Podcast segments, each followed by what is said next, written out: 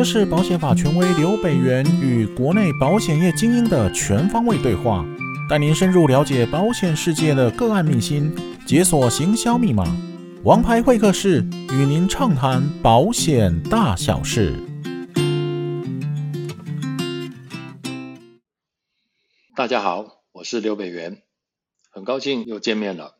大家今天过得好吗？这一集的王牌会客室，我们要聊的主题是保险行销的美角。啊当然了，要聊这个话题，我们就要邀请到重量级的人物啊。所以我们今天邀请到的来宾是昆培，他曾经在定律被称为第一名的副会长啊，因为个人业绩年度都是第一名的。然后在银行业，他过去曾经服务过九年半，之后投身到定律保险经纪人公司，呃，已经有十四年了。啊，从第三年开始，他就拿十一年，连续十一年的 MDRT，而且也有 CFP 的执照。啊，朋友都说他叫赖神，他自己说自己是火神。啊，那他最骄傲的业绩是曾经有销售过一张年缴四百万的二十年保单。啊，那家族的失能险总额也曾经规划到三百万。啊，这都是一个非常非常令人难以想象的行销成果。好，那今天他就要透过远距来跟我们聊一聊他在行销过程中的一些心得与经验。Hello，昆培，欢迎你来。老师好，各位在线上的听众朋友，大家好。啊，昆培，我们好久不见了哈、哦。是啊，好久不见了。对啊，因为疫情的关系，我们都一直没有办法呃实体见面。但是我的心都跟老师同在。谢谢你，谢谢你。好，今天谢谢。呃，请你百忙之中哈来我们节目上呢，就是因为我们知道你在保险的行销上面非常独到的一个自己的傲人的成果，所以我们也希望说你可以来跟大家来分享一下哈。那同事间都说你是一个超级业务员，获奖无数。那我想说，你可不可以跟我们分享一下，就是说你是怎么做到的？其实，诶，超级业务员。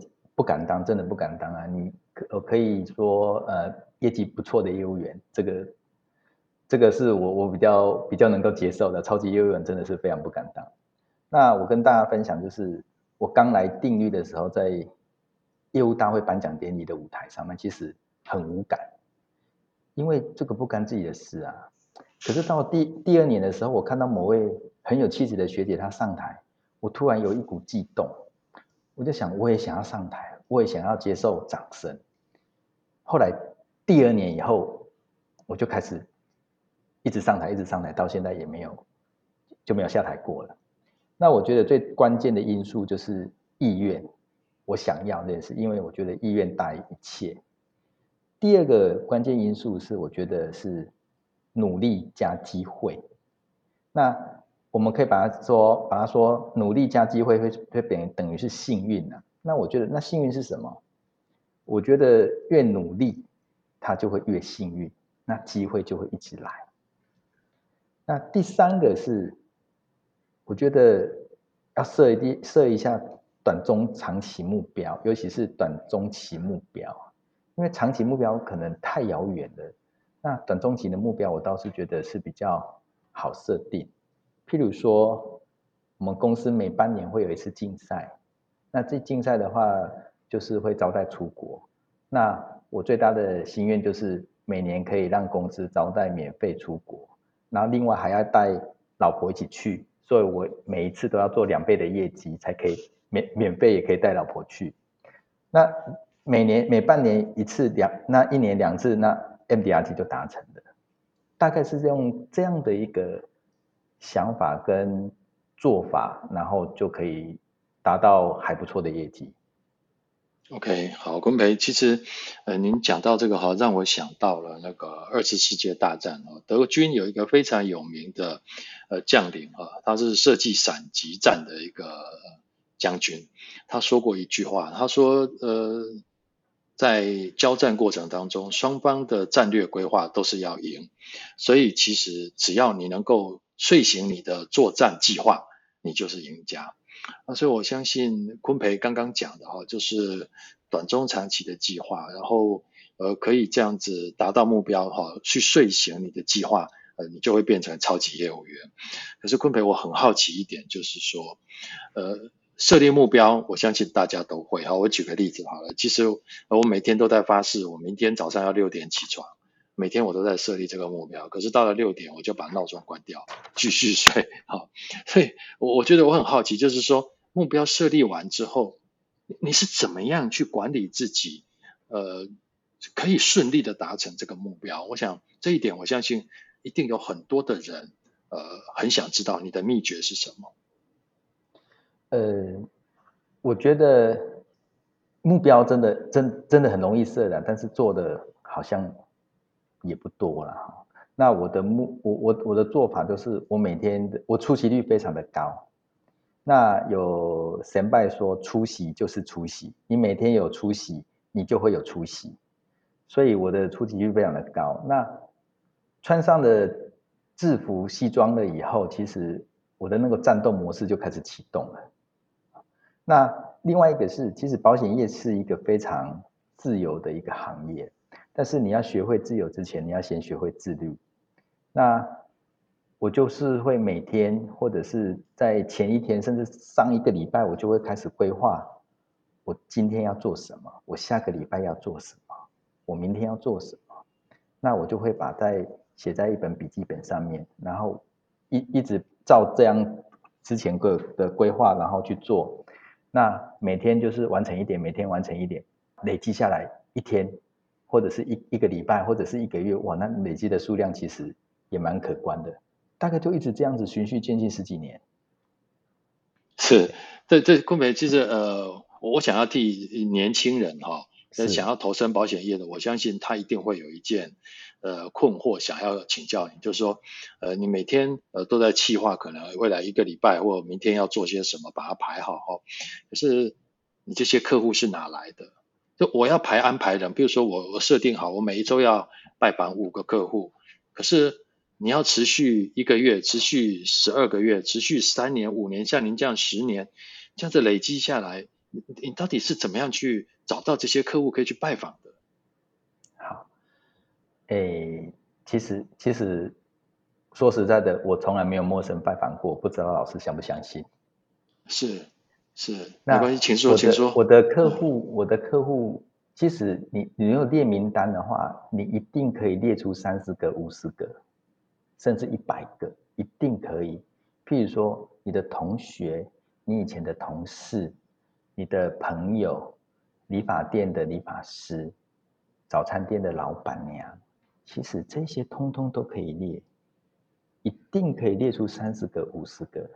那这三十个、五十个，我会去深耕他们，之后他们开始信任你的，甚至成交了。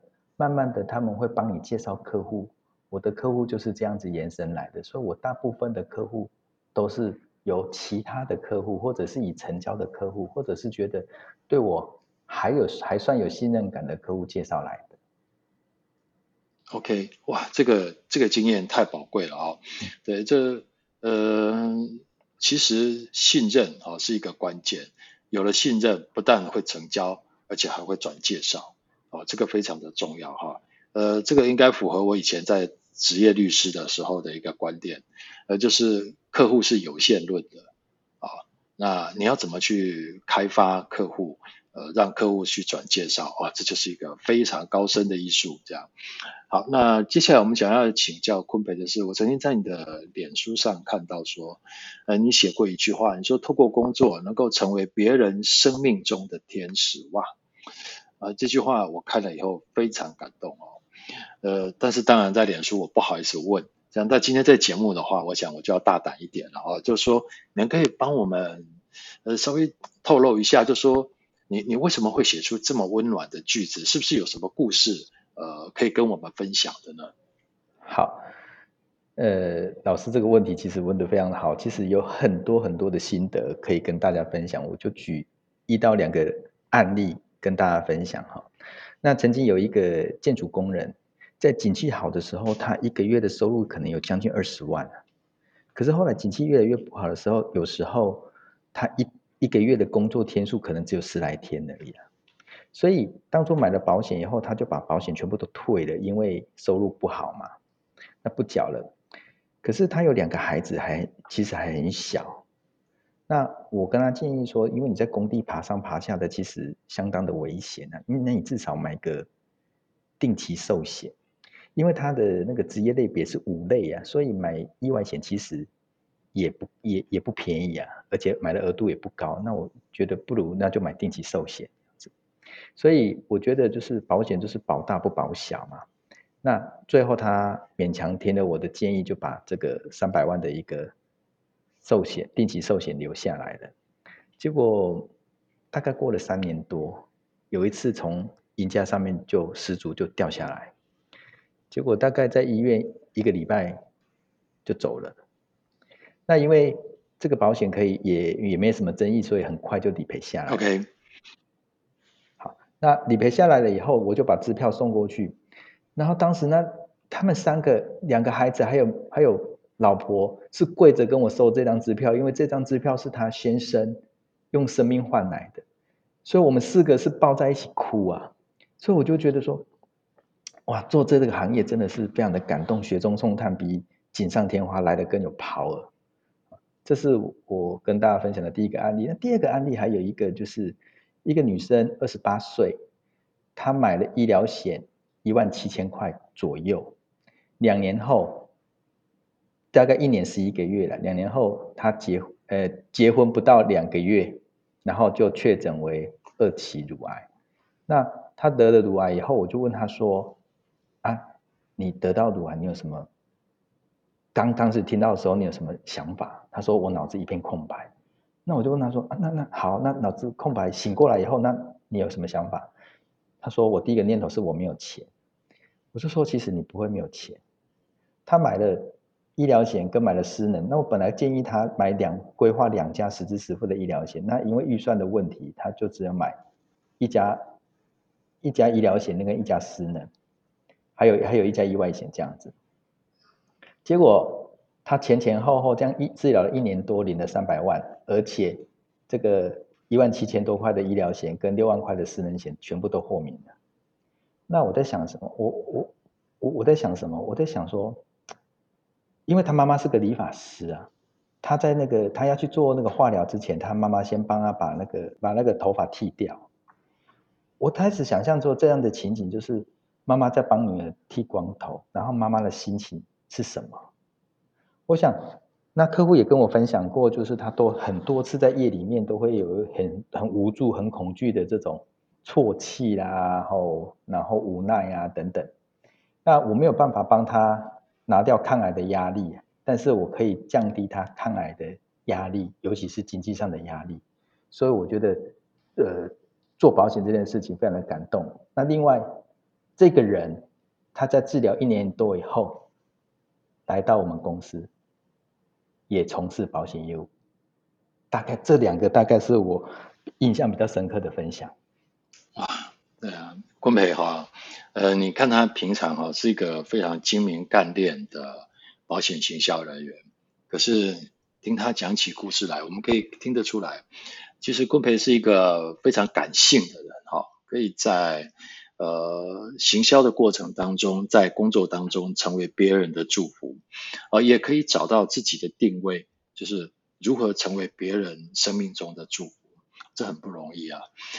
呃，其实我刚刚听到昆培讲到说，他在一个建筑工人，呃，本来他收入很好，然后因为一些呃景气的因素，所以他想要把保单取消掉，所以后来您。在您的呃建议之下，他留下了定期寿险，这样做啊、呃，我我我应该故事没有听错吧？是的，没有错。那昆培，我很好奇一点，就是说，呃，你是如何让他信任你的？因为你请他留下来，就是他必须要再缴保费。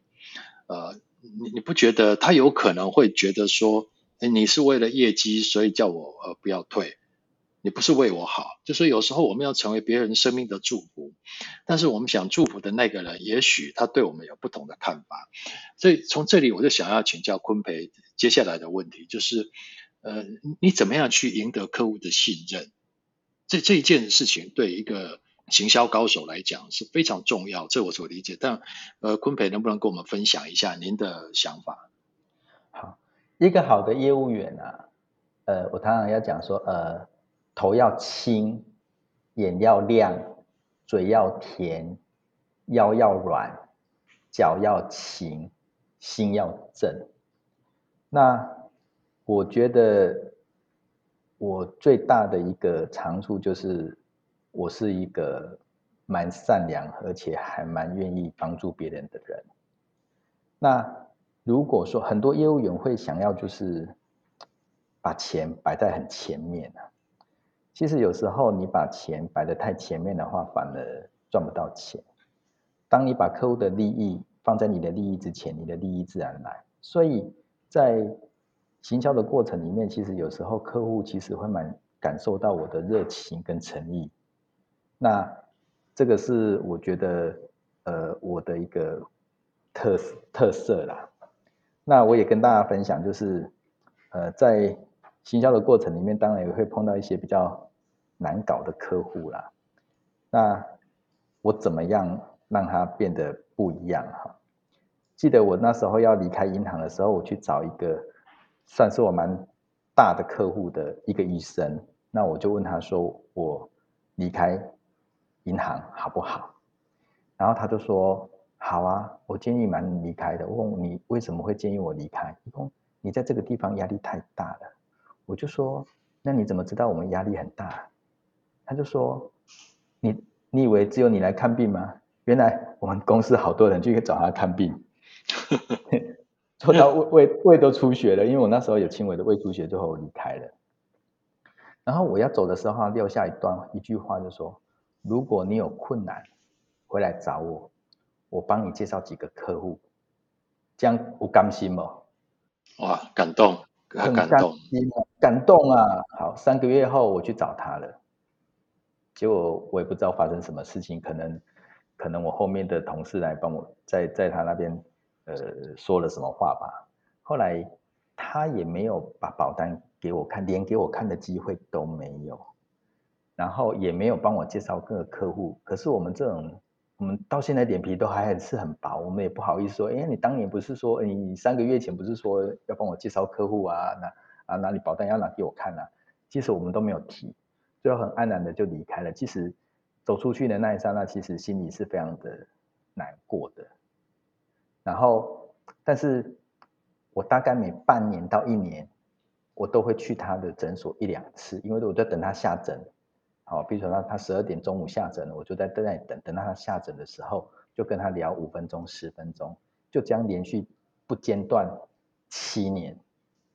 七年后有一天，他来跟我讲说：“那我跟他分享什么？我跟他分享，可能我学到了车车险，我可能学到了信托，我可能上了类似圆桌的这种这种这种课程，心灵成长课程。那我就一直一直跟他分享，连连续分享了七年。后来他。有一次，他就跟我讲说：“哎，我我是我刚生了一个孩子，那你请请你帮我规划我孩子的保险。我另外还有三个孩子之前旧的保单，你可不可以帮我们解释？我们家全家解释一下。好，那我就帮他解释。那我从他的风险移转，从他的财务杠杆，从他的财务安全，再到他的退休规划，再到预留税源，再甚至到资产传承一并处理。后来。”我帮他这样的过了这样的一个规划跟建议以后，他的老婆问我说：“那我需要付你多少顾问费？”我就跟他想说：“啊，那你请我吃顿饭好了。”啊，所以就这样子就成交，年缴就三百多万了。那我要跟大家分享的结论是什么？这七年来，我我有权利放弃，我可以放弃，但是我没有放弃。那第二个是。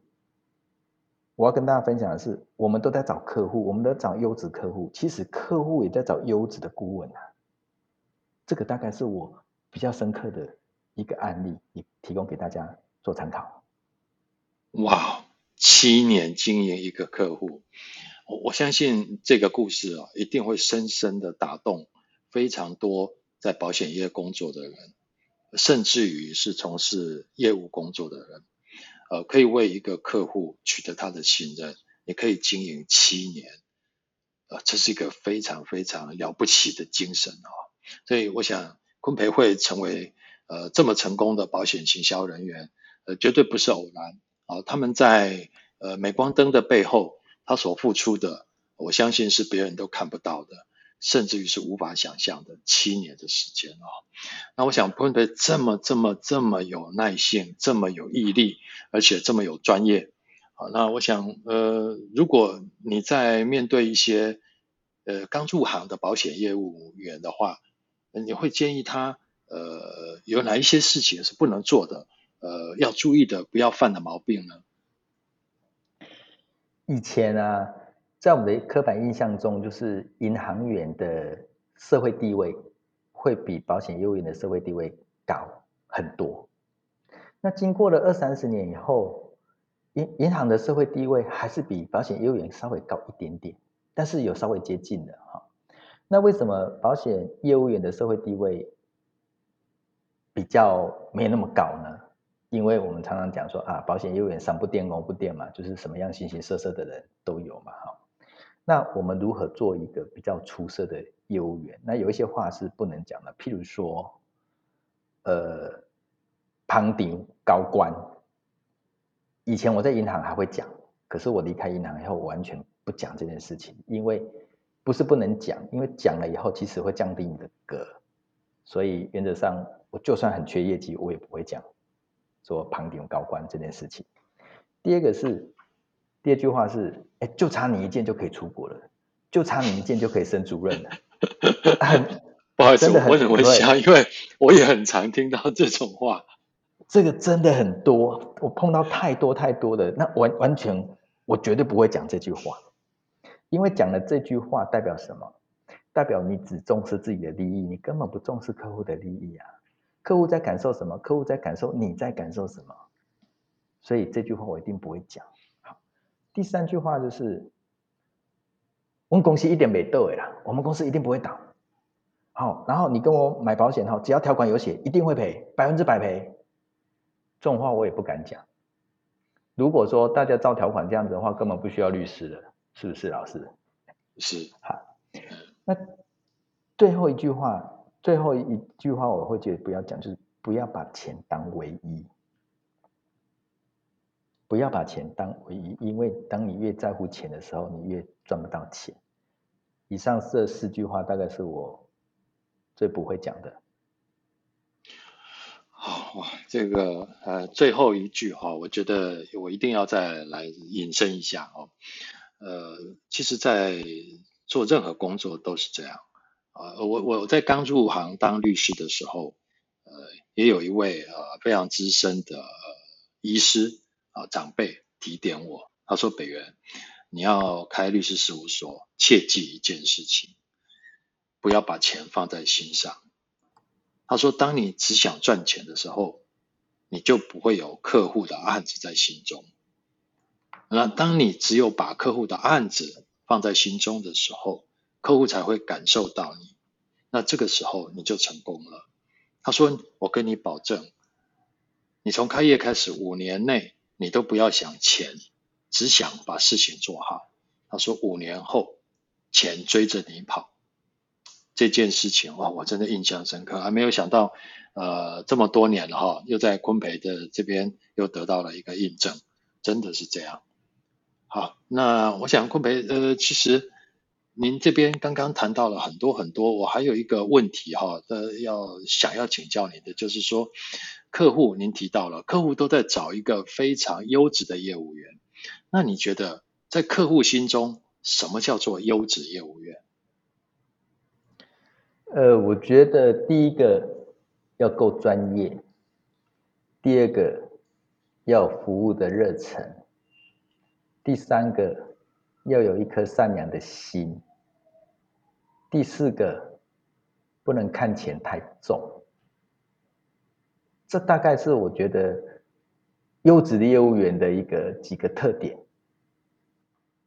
好，那非常谢谢坤培哈，我想最后呃还要请坤培哈呃勉励一下呃我们保险的新进人员哈后辈呃我想如果给你三分钟的时间呃给新人一些勉励。给一些刚想要踏入这个行业的人，或者呃正在校园里面想要考虑走进保险这个行业的人，呃，你你会给他们一些什么样的建议跟想法？呃，昆培，麻烦你给我们一些后辈一些提示跟鼓励，谢谢。好的，其实我很欢迎大家来做业务。做业务其实是一件非常辛苦的事情，因为我刚做业务的时候，甚至我会觉得说，那我点细细，我曾经有这样的一个念头跟想法。但是做业务，它会让你成长、蜕变非常的快，非常的多。那新人进来的话，我觉得有几个点可以提供给大家做参考。第一个部分的话，就是你一定要加强你的本职学能，一定要不断的学习，多听，甚至少说都也没有关系，多听多学哈。那第二个部分的话，就是。要有这种挫折高度的挫折容忍度啦，因为做保险的话，其实被拒绝的机会非常的多，也频率也非常的高啊，所以那个要有挫折的容忍度。那怎么样可以提高你的挫折容忍度呢？其实我我我觉得很简单的一件事情，也跟大家分享。每次要拜访客户之前，先设定好这。个客户我要达成什么样的目标？当然，每一个人都想要成交这个客户，可是不会那么容易的一次就成交的。有时候没有那么容易，大部分时间不会那么容易。那我通常会去设定我今天要拜访他的目的，譬如说，我今天的目的就是要让客户认识我，这样就好了。第二个可能是说，呃，我要让他喜欢上我，或者是说，第三个可能是说，呃，我想要让他知道。保险经纪人跟业务员之间的不同，或者是说我今天想要跟他要保单等等。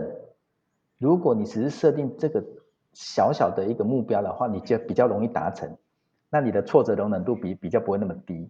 如果说你每一次都是都是要说一定要成交的话，那你的挫折那你的挫折一定非常的大。所以这个大概是我给新人的一些小小的建议。这个、哦，非常棒，听了非常非常有感哦。呃，如果我们每一次都把自己考试的成绩目标定在一百分，啊，大概没有几次我们就会去跳楼自杀了啊，因为要考一百分不是那么容易。如果我们每一次呃都能够以八十分、九十分为目标啊，那我想呃很快我们就可以达成啊这个所谓的你自己的设定，那也不会给自己有太大的压力。啊，这真的是对行销业务员来讲，哈，在目标设定的时候，呃，可以给自己一些参考，阶段性的设计自己的目标，啊，不要想每一次都要成交。好，好，那我们今天非常谢谢昆培来跟我们分享这么多丰富的客户关系的经营，啊，跟一个优质业务人员的特色。好，那我们希望说大家可以在今天的音频当中都能够有所收获。培养好自己的专业技能啊，以诚待人。而且我要特别强调，昆培从头到尾贯穿的一句话：不要把钱看得太重，不要把利益放在最前面。啊，这件事情非常的重要。好，那每个职业，我相信都会有需要，呃，把这件事情放在心上。那每个人都可以在这里啊，得到一些收获，或许以后会是成为您成功的关键。啊，也希望我们下一次。呃，能够再邀请到昆培来跟我们聊聊其他的话题，因为昆培是一个宝藏，呃，既感性又理性，呃，有方法有作为，啊、呃，我们希望下次还能够邀请到昆培。今天我们非常谢谢昆培，谢谢老师。好的，啊，那如果大家对于我们的主题有什么想法，或者是下次您希望能够听到什么样的主题呢？都欢迎您在我们的下方留言。王牌会客室，让你专业零距离。我们下次再见喽，拜拜，拜拜。